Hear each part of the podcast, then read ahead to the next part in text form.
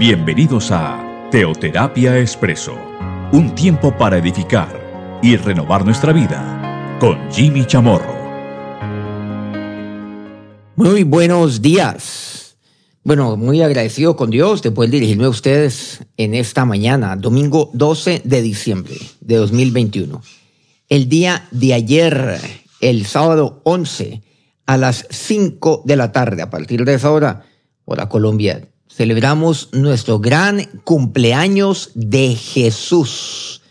Pues muy, muy contento, muy agradecido con Dios y por supuesto con todas, todos y todas los que nos acompañaron el día de ayer, por todos aquellos invitados que por primera vez nos acompañaron en una reunión, a una convocatoria como esta. El cumpleaños de Jesús, pues lo celebramos en todo el mundo, en todas las sedes de la ICT del mundo y aquellos que no pudieron acompañarnos presencialmente, pues mm, lo hicieron por medio virtual, por medio de nuestro canal Soy ICT, que fue transmitido de manera integral y total.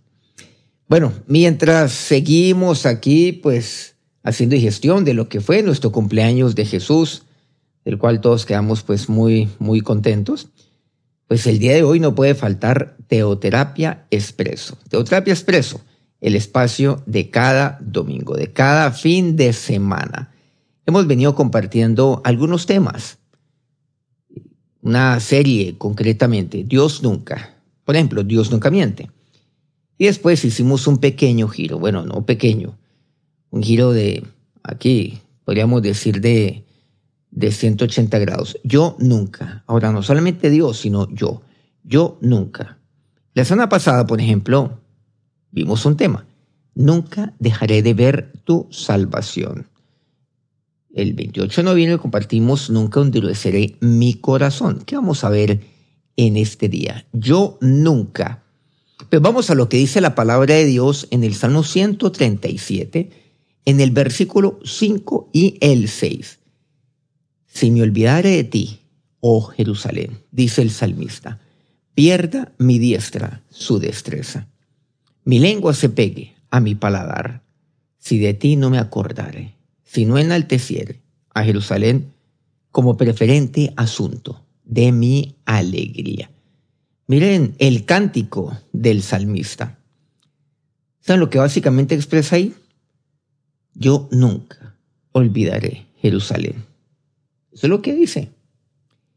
Pierda mi diestra su destreza. ¿Qué tal que mi mano, hagamos de cuenta que yo soy diestro, que pierda la destreza? ¿Qué va a pasar conmigo? ¿Qué va a pasar, por ejemplo, si mi lengua se pega a mi paladar? Yo no podría comunicarme de manera, pues, eh, de manera clara ante otros. No podría, por ejemplo, dirigirme a ustedes en este espacio de Teoterapia Expreso. Eso es lo que dice. Si me olvidare de ti, oh Jerusalén. Si de ti no me acordare. ¿Cuántas veces me estoy acordando de Jerusalén? ¿Me estoy olvidando? ¿Estoy acordándome de ella? Y luego dice, si no enaltecer a Jerusalén como preferente asunto de mi alegría. Aquí vemos que pues el salmista describe el constante afecto, cariño, amor que el pueblo de Israel guardaba hacia Jerusalén, que era la ciudad, la ciudad que les pertenecía a ellos, era su ciudad. Incluso, ahora que se hallaban dentro del contexto, pues se hallaban bajo una, una situación, una situación también, así yo me halle en una situación difícil. Siempre, siempre la tenían en la mente, aunque muchos de ellos no la habían visto. Porque resulta que en el contexto bajo el cual se escribe esto, pues se hallaban en Babilonia. Entonces yo puedo estar en algún lugar lejos de Jerusalén. Hasta puede estar eh, subyugado o esclavizado o exiliado. Mire lo que aquí me dice, si me olvidare de ti, oh Jerusalén. Ese es el contexto. No se encontraban ellos en Jerusalén, incluso se encontraban bajo una terrible adversidad. Muchos, y quizás la mayoría, de los hijos de Israel no la conocían. ¿Cómo yo poder olvidarme? O mejor, ¿cómo yo puedo evitar olvidar, olvidarme de algo lo cual yo no he conocido? Curioso. ¿Cómo yo me puedo acordar de algo lo cual yo nunca experimenté? Algo lo cual yo nunca vi. Son dos términos, si me olvidare, si de ti no me acordare. Por eso, este salmo es bastante significativo. En sus oraciones diarias incluso, los hijos de Israel abrían las ventanas en dirección a Jerusalén. ¿Cómo podían olvidarla? Ese es un sentido. Ese es el sentido por el cual lo hacían. Abrían sus ventanas y allí miraban en dirección a Jerusalén. Y ahí es donde podían expresar, si me olvidare de ti, oh Jerusalén, pierda mi diestra su destreza. Mi lengua se pegue a mi paladar, si de ti no me acordare. Bueno, seguramente, ya hablándole desde el punto de vista literal, aplicándolo literalmente para nosotros, ¿cuántos de ustedes han podido ir Jerusalén. Solamente algunos han ido en varias oportunidades. Conozco a aquellos que han ido una vez como aquellos que han ido más de diez veces. Sin embargo, muy seguramente la mayoría no han ido por primera vez. Jamás han ido a ella. Ustedes también pueden elevar este cántico. Si me olvidare de ti, oh Jerusalén, pierda mi diestra su destreza. Mi lengua se pega a mi paladar, si de ti no me acordare. Usted puede acordarse de Jerusalén, como la mayoría de los hijos de Israel se acordaban de Jerusalén y elevaban este cántico. No se trata de elevarlo como un eh, rezo, simplemente que sale de casi que de labios para afuera, sino lo debe de hacer con el corazón. Por ejemplo, como el caso de Daniel. ¿Recuerdan el Daniel? El Daniel de la Biblia el que escribió el libro de Daniel, el libro que lleva su nombre. Quisiera que recordáramos esta historia. Y está en Daniel capítulo 6. El versículo 10 me expresa, cuando Daniel supo que el edicto había sido firmado, entró en su casa y abrió las ventanas de su cámara que daban hacia Jerusalén se arrodillaba tres veces al día y oraba y daba gracias delante de su Dios como lo solía hacer antes. Aquí vemos que Daniel, Daniel, pues conocemos un poco su historia. Bueno, algunos conocen bastante su historia, otros seguramente muy poco. Daniel, aquel Daniel que me dice la palabra de Dios que fue llevado a Babilonia, apartado de Jerusalén. Resulta que a él le tenían envidia los siervos del rey, porque Dios le había dado sabiduría a Daniel, le había dado gracia.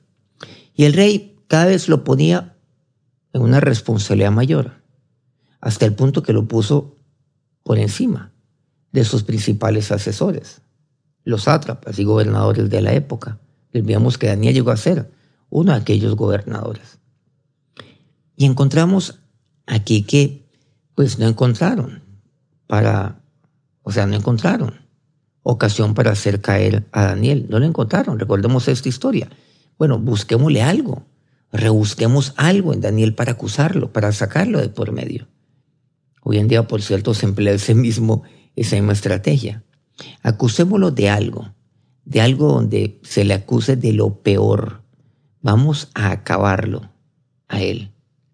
Bueno, y, casi que tenían cámaras por todas partes y las cámaras eran ellos mismos. que tenían ojos por todas partes. Eran bastantes.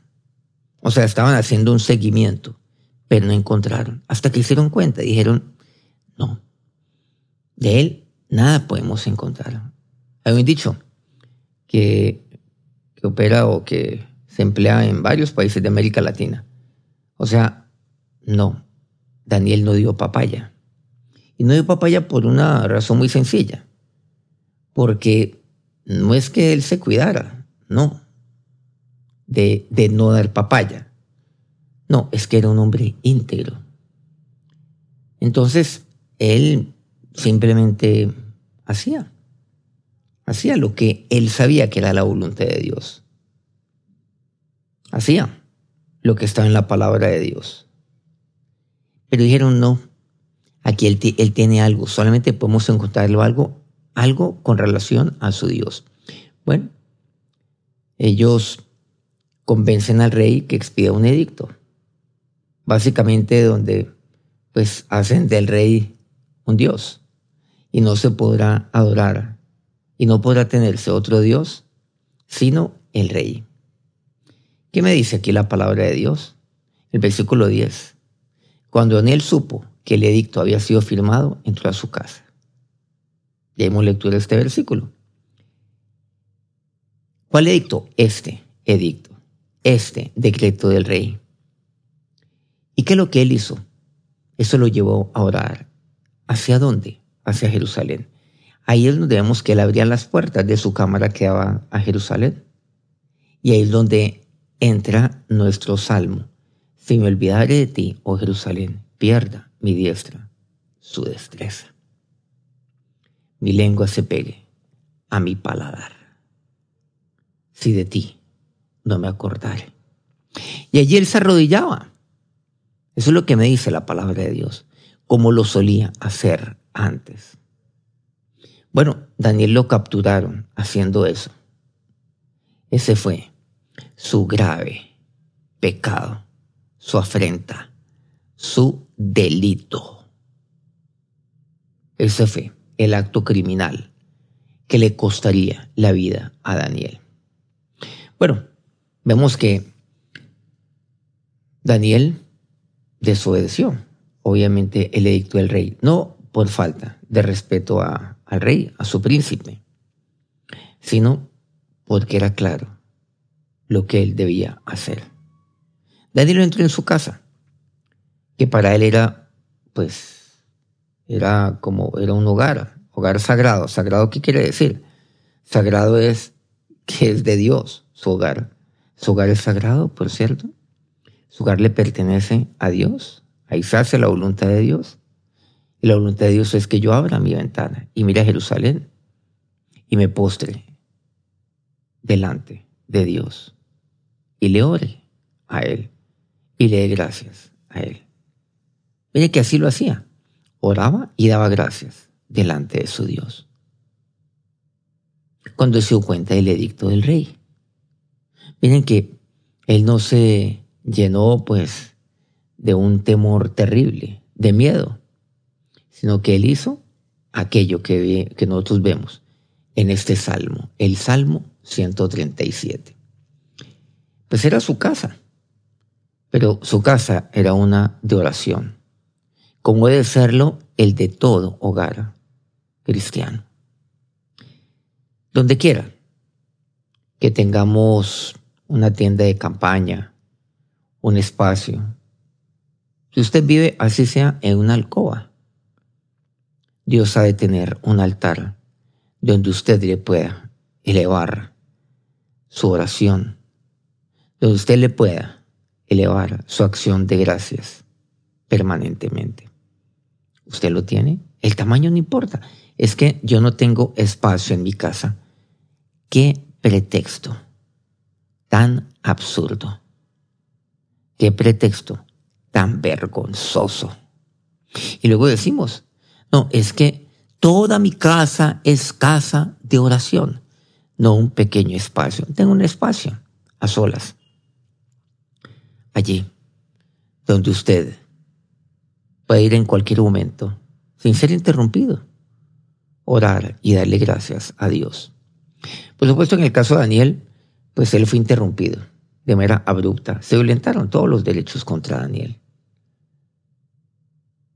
Y ellos lo sabían. No, vamos a cogerlo en su intimidad. ¿Y qué, qué hacía Daniel en su vida íntima? Esto que vemos aquí en su palabra, en Daniel capítulo 6, versículo 10. Eso era lo que él hacía. Cuando Daniel se enteró del edicto del rey, él no cerró las ventanas, como lo habrían hecho otros para, para disimular. Claro, aunque seguirían en oración, ¿no? Dije, no, ahí mentalmente en oración, sino que las abrió, las abrió de par en par, como lo solía hacer antes. También aquí resalta, pues, este pasaje unos detalles que no podemos pasar jamás por alto. Lo primero es que él oraba de rodillas. Claro que aquí lo dice este pasaje, pero por supuesto que aquí me lo expresa. Lo hacía y nada obstaculizó que lo llevara a cabo. Dice, se arrodillaba tres veces al día. No importa las noticias, lo hacía. Muchos entonces, sí, se, se arrodillan delante de Dios, le oran a Dios todos los días. Pero seguramente, pues, eh, me voy de viaje, o seguramente hay ocupaciones, hay afanes, hay días que tengo que resolver muchas cosas urgentemente y pues no lo hago y lo postergo o lo llevo a cabo en la mente.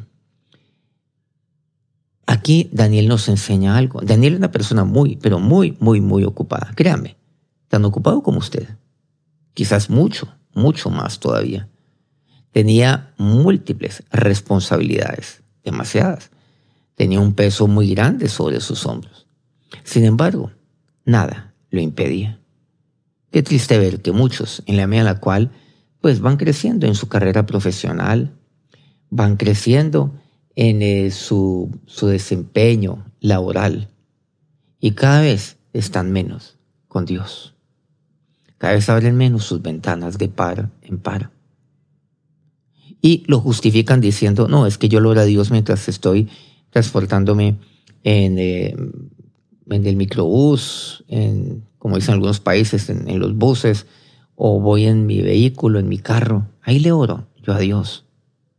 Entonces con eso lo justifico también. Pero, ¿qué tan importante es un espacio, un altar en mi casa, donde yo pueda estar allí, a solas, con Dios? Decirle, Dios, yo quiero estar contigo. Usted, habla, usted ha estado con una persona que está frente a ella y, y tiene una cita y la persona no hace sino revisar su teléfono porque está muy ocupada o quizás usted es de aquellas personas más bien que revisa su teléfono mientras tiene una cita importante con alguien más. Por eso a veces es, es bueno apartarse a un lugar que no tenga señal, para que uno tenga tiempo también para, para pensar. Y si está con otra persona, pues para, para llevar a cabo lo que siempre se debe hacer. Dialogar mirándose a los ojos y no mirando un teléfono mientras está dialogando, mientras está hablando. Pues cuanto más con Dios. Daniel no. Daniel no hacía eso. Daniel tenía claro. Oraba de rodillas. Eso era lo que él hacía. Este es tan olvidado en los días de hoy. Pero él lo hacía de rodillas. No se profesionalice en su comunión con Dios por favor, cuidado. Esta, esta exhortación es para aquellos que llevan años de conocer del Señor y se han profesionalizando en las cosas de Dios como si no necesitasen de Dios, como si le hicieran un gran favor a Dios estando con Él. Qué insensatez, qué necedad la que tienen, una necedad terrible la que tienen en su corazón. Segundo, llama la atención que dice este versículo, nada más que lo oraba tres veces al día. Lo hacía obviamente con un buen judío. Pero aquí lo, lo que resalta es, o lo que aplicamos para nosotros, es que es muy bueno. Muy bueno que ustedes y yo tengamos horas fijas de oración. No para, digamos, para, para que se convierta en, eh, en rutina. No. sino para habituarme a la oración. Ustedes saben que hay que tener también hábitos. ¿Desde cuándo los hábitos son dañinos? Por ejemplo, los médicos hoy recomiendan alimentarse a las horas que son, o sea, a una hora fija. Eso es lo que recomiendan. Bueno, aquí no voy a entrar en esto, yo no soy nutricionista, no soy médico, no soy gastroenterólogo, nada de eso. Necesito, por supuesto, más bien de, de, ayuda y oigo y me documento, por supuesto, frente a este tema. Algunos dicen que hay que alimentarse eh, cinco veces al día, porciones más pequeñas, otros ya están diciendo que hasta siete, pero muy pequeñas y hasta tal hora y demás. Bueno, el caso es que es bueno tener unas, digamos, unos, unos buenos hábitos, por ejemplo, alimenticios. Eso es algo fundamental. Unos buenos hábitos, salir a hacer ejercicio, por ejemplo, caminar, así sea, caminar tantas veces a la semana, o si es todos los días, 20 minutos cada día, o lo que sea, o 30 minutos, pero mueva, como quien dice, mueva esas piernas, y no solo las piernas, mueva su cuerpo. ¿Se han dado cuenta? Entonces hay unos hábitos que son importantes, es habituar a la persona. Y aquí es eso, habituarme a la oración, a través de, pues, digamos, de, unos tiempos que deben ser también prioritarios, no los que me sobran, sino primero planeo mi tiempo de oración y después sí planeo el resto, lo sujeto a ello. Por supuesto, si usted está en familia, pues hágalo en familia. No tiene por qué, no tiene por qué, digamos, sacar a su familia de esto que es tan, tan importante. Aquí notamos además, en tercer lugar, que él oraba y daba gracias a Dios y lo daba delante de su Dios. Pues en toda oración debemos alabar y dar gracias a Dios. Usted ora y le da gracias a Dios todos los días. Mira, Daniel lo hacía tres veces al día. Dele gracias a Dios por la mañana, por la tarde, por la noche. No solamente una vez al día. Gracias, Señor. ¿Por qué no orar como lo hacía Daniel? Porque aquí vemos que la gratitud es fundamental. ¿Y saben que la gratitud a quién le cae muy bien? A Dios. No, claro, Dios agrada mi gratitud, pero no le estoy haciendo un favor a Dios con esto, a mí, a quien expresa gratitud. ¿Saben que eso es salud para mi vida? Salud para mi alma, hasta para mi propio cuerpo, salud para mi mente. Eso es importantísimo, la gratitud. Es un gran favor que me estoy haciendo a mí mismo. Qué maravilloso hábito, no rutina, lo aclaro, tenía David, la gratitud.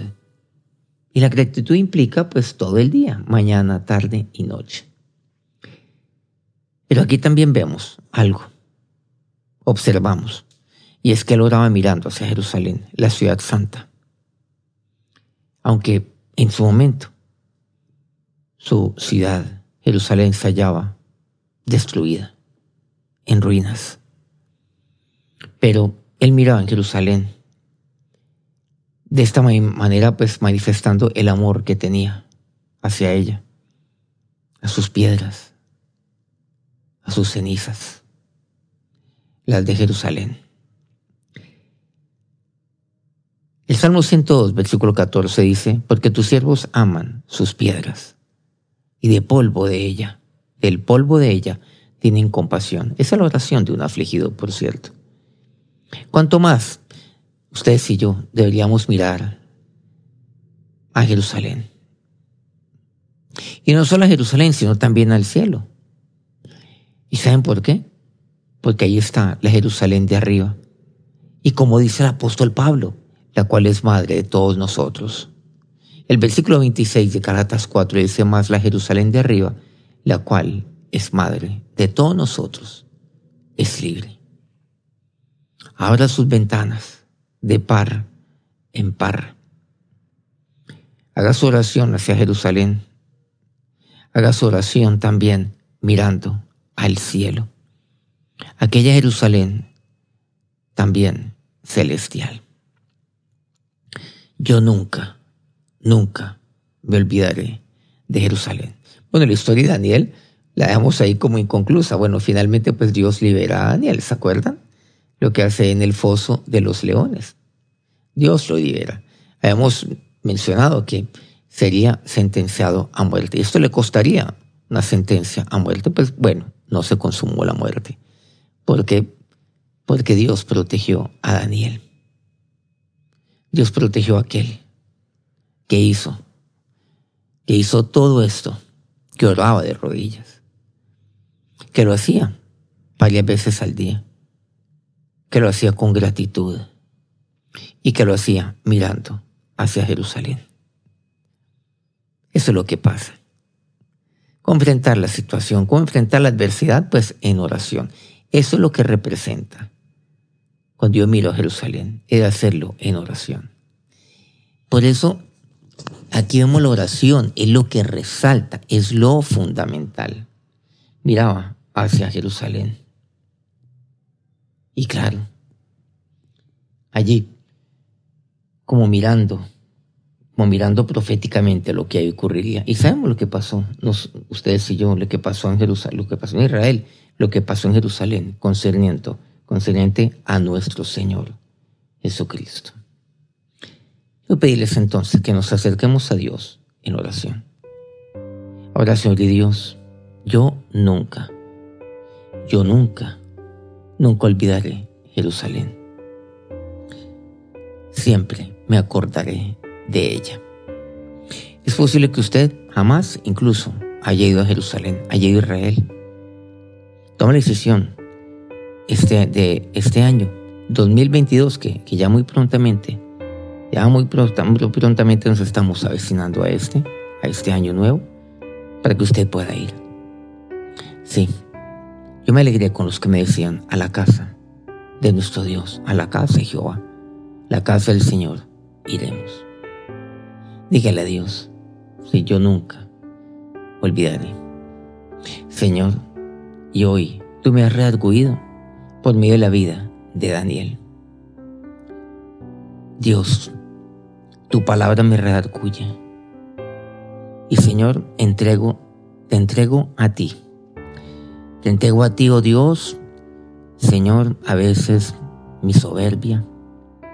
Te entrego, Dios, ahora también la vergüenza que tengo delante de ti. Porque tú has sido tan bueno conmigo. ¿Cómo es posible, Señor, que con los años, Dios, ya mis piernas no se doblen y ya no me arrodille delante de ti? ¿Cómo es posible que no tenga un altar ante ti para estar a solas contigo? El lugar no importa pero que lo tenga delante de ti para estar a solas, Dios, sin interrupción alguna. Orar de rodillas, Señor. Hacerlo, Dios, hacerlo siempre, todos los días, independientemente de las veces que lo haga. Y, y tomarlo, no como rutina jamás, sino como un hábito de vida en mí.